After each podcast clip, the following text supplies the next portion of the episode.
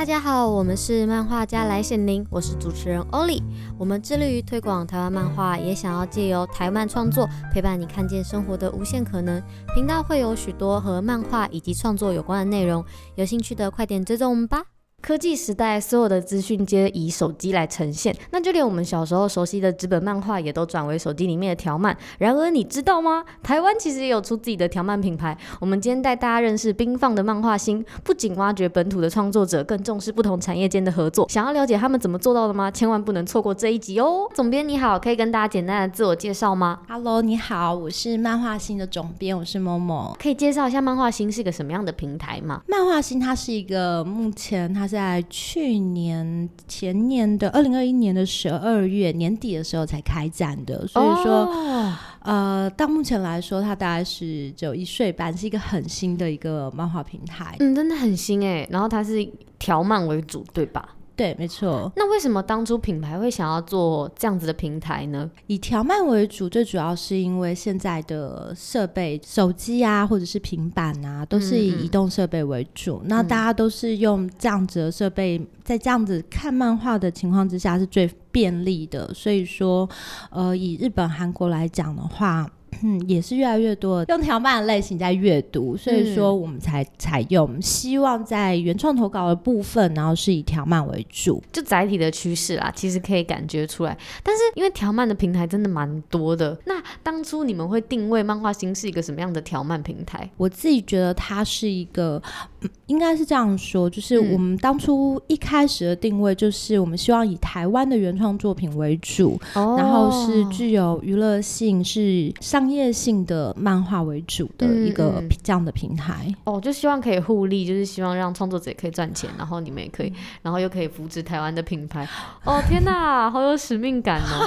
真的，真的，真的。但是怎么会想要针对台湾的？漫画家去做征件呢？因为一直以来都是在做这样子的事情，所以说如果特别要问说为什么是以台湾的创作作品的话，我觉得台湾的原创内容，台湾是自己真的有很多很好看的原创内容，嗯嗯嗯，但是我觉得还是缺乏了一些推广啊，或者是要用什么样子的方式可以让全世界都可以看到台湾内容的一种呃模式，这个是我会觉得做台湾的原创平台最有意义，而且为什么会要拿。拿台湾作品，而不是去拿海外作品来做的一个很重要的点。海外的作品啊，在不管是内容上面也好，或者是跟作家联系上面也好，嗯，它跟台湾作者还是有很大的一个隔阂。嗯，对。虽然的确，日本跟韩国漫画或者是中国漫画来讲，他们有很多的优势，嗯，可是台湾的作品，它如果没有像比如说编辑的团队也好啦，或者是平台的整个平台的一个扶持来说的话，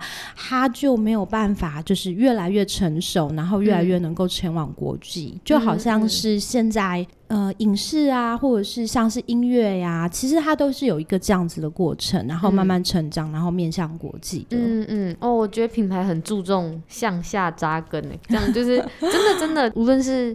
还有讲到说扶持台湾整体的漫画圈嘛，这个是一个产业链。期待啦，对对对对。但是刚刚品牌有提到说一直以来都在做这样的事，是想问除了漫画星之外，还有其他的产品吗？呃，你说的是平台吗？除了漫画之外，还有小说哦，然后也都是以台湾文创为主。对，都是以台湾文创。哇，天哪！哎，那这样子，我想好奇是小说先还是漫画先？是小说先。那这样他们可以有那种剧本的延续吗？就是变成哦，真的吗？那有什么比较特别的？最近的话，就是有台湾的呃小说老师叫土伟老师，嗯，那他的一部作品叫做。在便利商店捡到一只男神，他原哦，好帅哦！哦，这个 这个标题很那个哦，很耸动哦。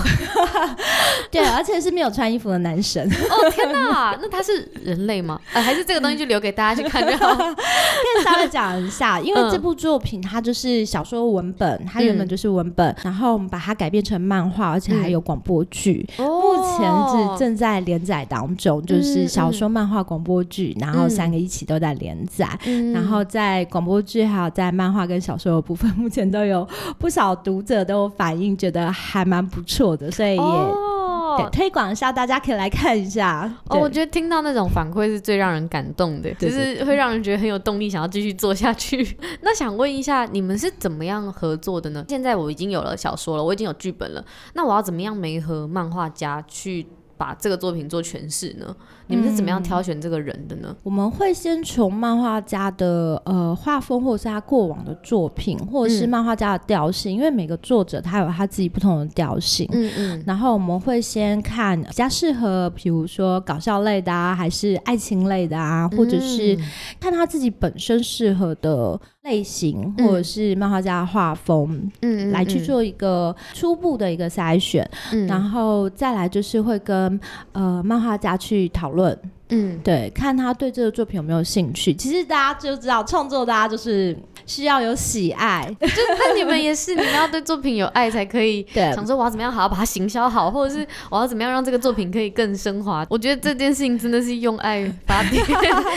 当然也不只有爱，还 有当然还有专业什么各种，对对对，然后有专业能力，有费用。然后那老师如果漫画老师如果他有喜欢这个作品的话，嗯，那他就会更容。容易进入状况，更容易进入整个剧情或者是角色的诠释。嗯，然后我们就会从中，然后跟漫画家，还有跟小说老师，然后一起去把这个作品诠释出来。哦，那这个概念是说，嗯、你们一刚开始可能有这个作品之后，你们可能会做一个增建的动作吗？会从就是比如说过往合作过的漫画家啦，或者是哎，其实我们也有观察了哦，这个 业界可能会觉得哦，这个人他特别漫画家，适合什么？这一次那个男神捡到男神的漫画家叔叔老师也是我们的责编们就是有关注的一个漫画哦，就他们可能自己心里很喜欢，然后想说哎，我推荐他，对对对，觉得啊这个类型哦。好像很适合这个老师啊，对，那我们就会来询问。哦，我有超多自己私心喜欢的老师。啊，真的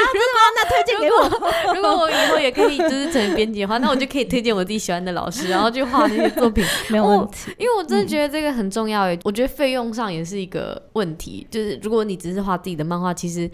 你要在自己出版或怎么样，这个行销的费用啊等等，这真的都是很大的一笔花费。那想问一下，除了这个合作模式之外，还有其他的合作模式吗？其实大部分的作品都是漫画家投稿，或者是我们去邀稿。邀稿的概念是我有剧本，然后我邀请你，还是我觉得你这个不错，所以我我们模式来讲的话，有像你说的那一种，就是我们有剧本，然后我们邀请邀请老师来做制作这样子。嗯、绝大部分其实我们是。让老师去发挥他自己创作创意，或者是他有想讲的故事，哦、或者是呃老师来提案。哦，嗯、对，哦，那其实有很多种方式，就品牌蛮多元的。如果我这次是一个漫画家，然后我想要拿我的作品来去跟老师提案的话，对，想要去跟编辑提案的话，哦、我该怎么做呢？嗯啊，这个你只要点开漫画星或者是文学新的网页，然后他在呃底下的 banner 就会有，就是来漫画新提案或者是来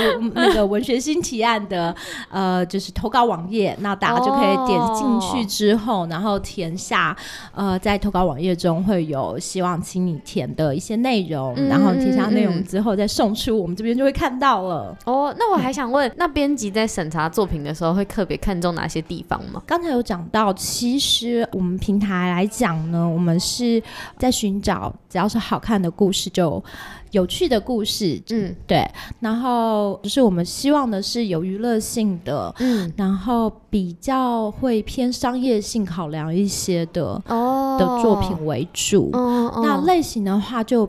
没有那么限制，就是你是要恋爱也好啊，或者是恐怖惊悚啊，嗯、或者是你要推理呀、啊，嗯、或者是要做奇幻冒险啊，这一方面都是可以的。嗯，但是我觉得台湾市场啊，它是有一些比较嗯不好推的类型。怎么说？哪些？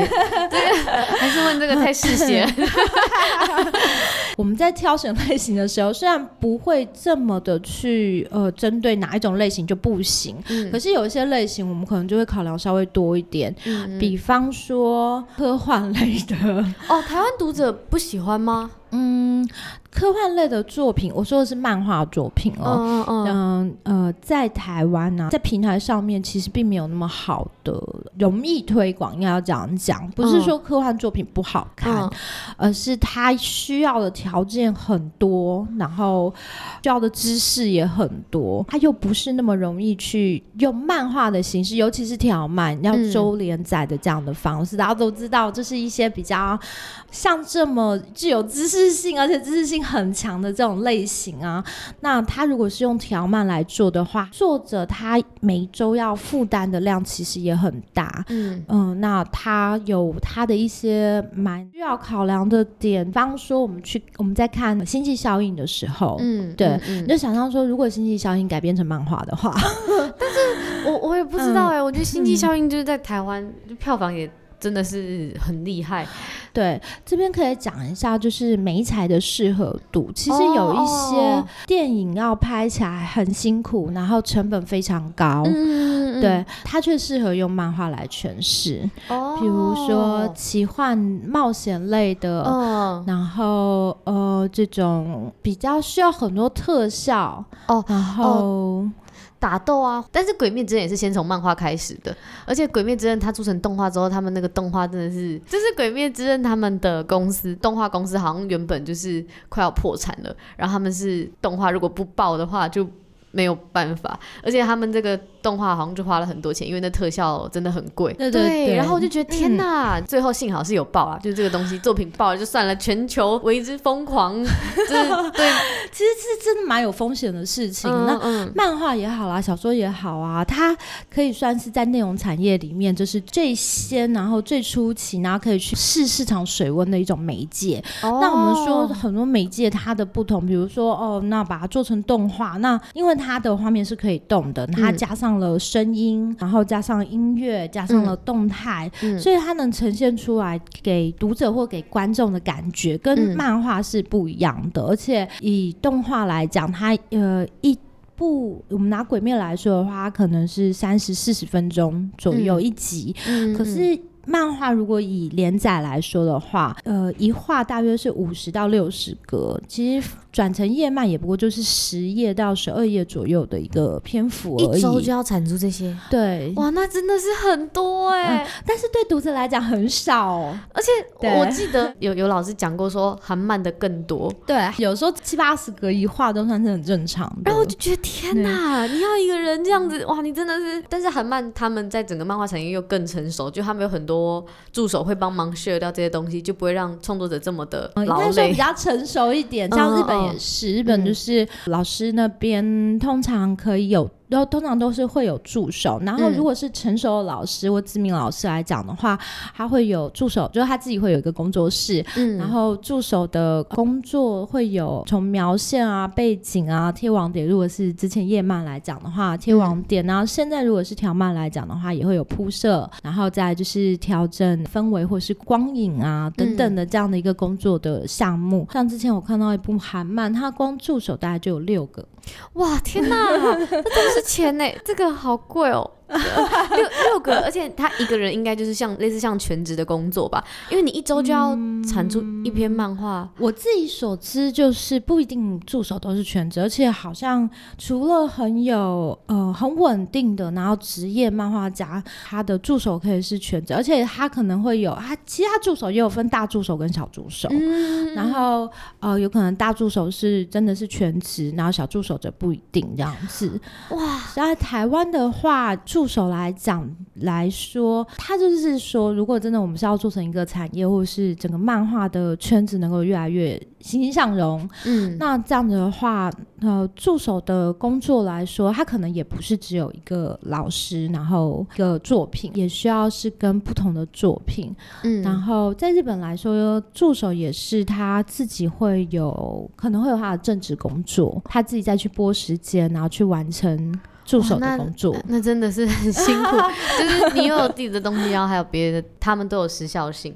因为条漫它最重要就是在时间内赶出这些东西嘛。嗯、我就觉得天呐，这真的是就是大助手、小助手他们都不容易。嗯，不过在台湾目前比较不是这个样子。目前在台湾来讲，漫画家还是以太拿出独斗比较多一点。嗯，然后助手的人数可能也是大约在一两一到两位左右。嗯，在台湾很吃紧了，因为其实台湾的稿费啊，嗯、然后再这样 share 出去的话，其实漫画家他们的薪资平台就是漫画新平台来讲，那有一个特色就是我们有助手费的补助。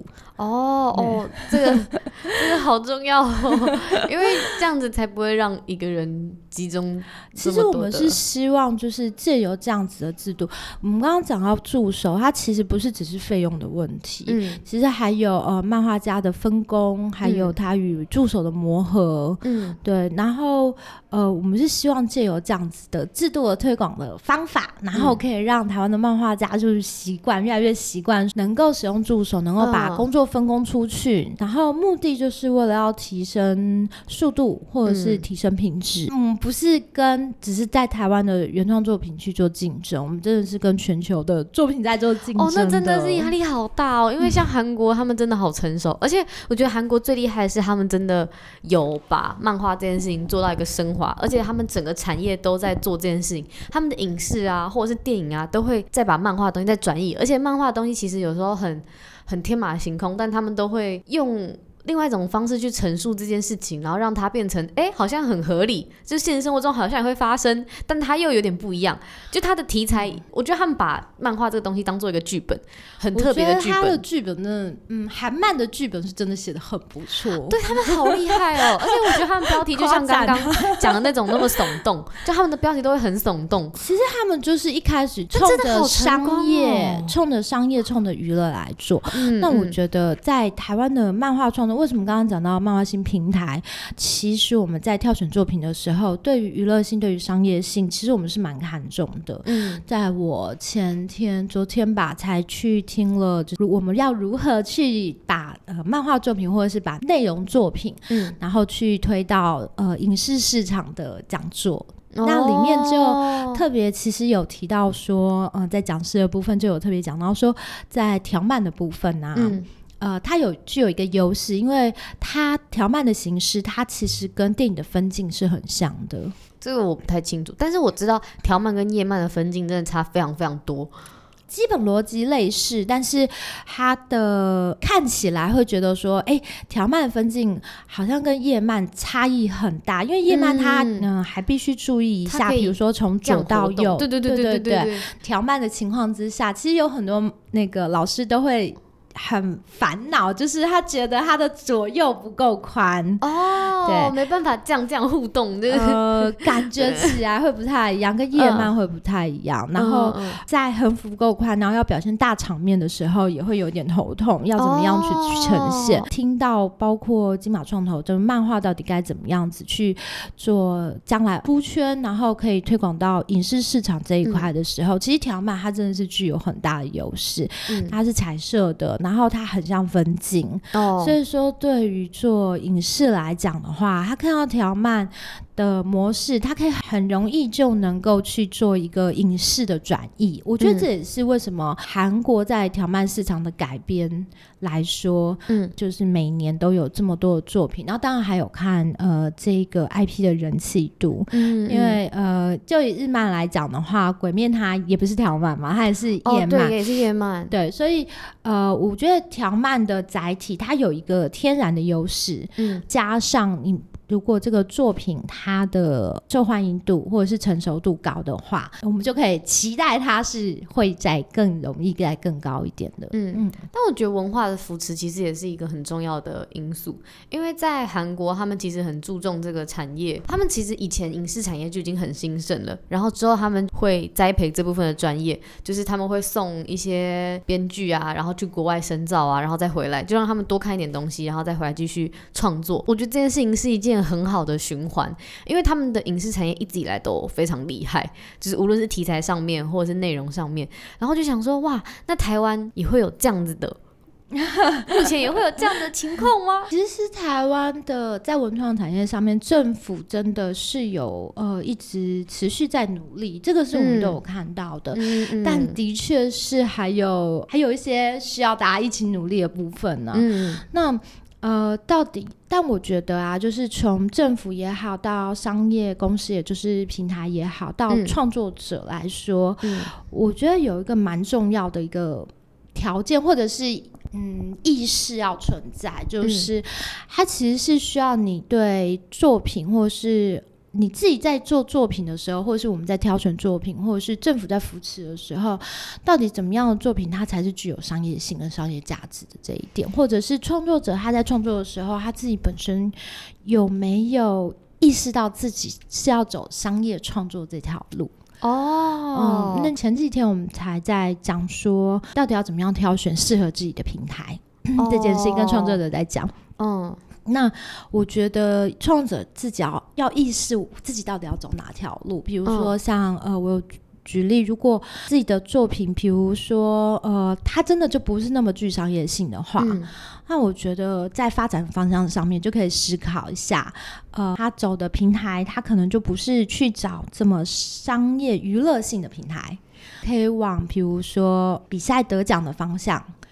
然后去前进，嗯、或者是如果，其实我觉得真的是看很看创作者自己对自己的认知，嗯、或者是在寻找出版社的时候，那他会去寻找诶跟自己属性更接近的出版社。然后去做投稿，嗯、那这样子的话，其实不管你是要走比较译文啊，或者是比较呃艺术性方面的创作，还是你真的就是要走商业性的创作，嗯，那两方面更容易获得成功。嗯、就是回应刚才你讲到的，就是商业性这件事情，我觉得是。大家要先有自觉，嗯、就是我就是要做商业创作，或者是哦，我们平台就是要走商业作品。但是我我比较纳闷的是，会不会有一些创作者，就是他们觉得他们的故事也可以走商业作品，其实蛮小众的，但他们觉得其实这也可以走商业啊？会不会有这样错误的认知呢？会啊，那这样怎么办？这样子的话，品牌要怎么样跟他们协调？会聊聊天呢、啊。其实其实我们很多时候邀稿或者是就是先从聊聊天开始，嗯，然后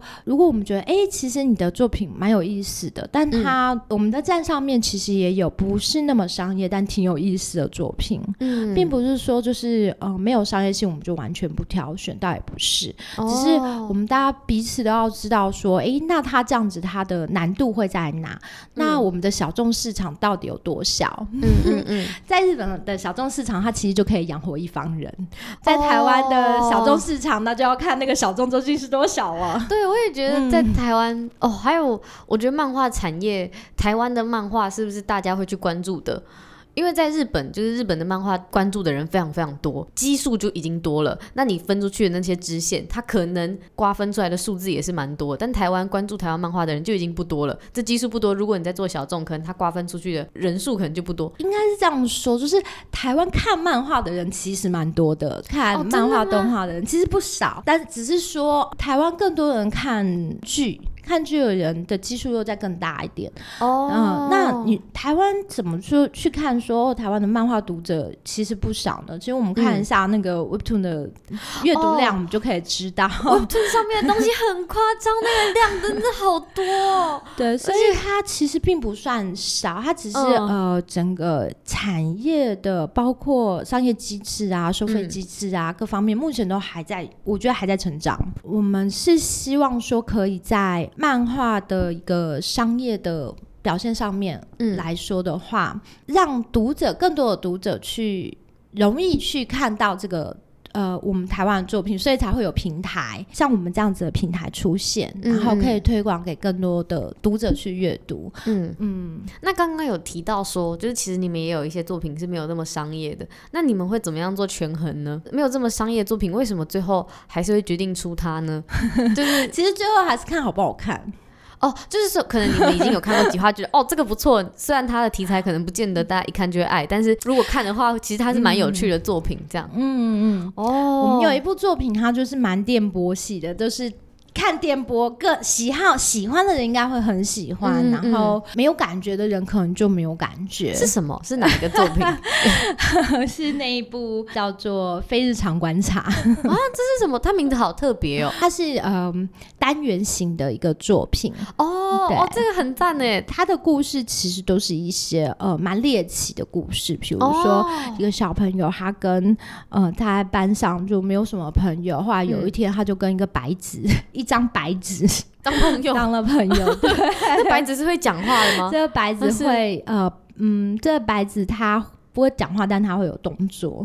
然后他他 是有真的在跟他互动的，对对对，哇，好特别哦！最后还帮助他交到了朋友，好厉害哦！那这样白纸会不会主角就把他淡忘了呢？啊，最后大家可以去看一下哦。好好好，那这我们就是先不爆了嘞。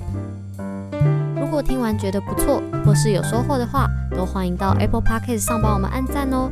如果有想要对我们说的话，或是觉得哪里需要改进的，都可以留言给我们哦。我们下一集见，拜拜。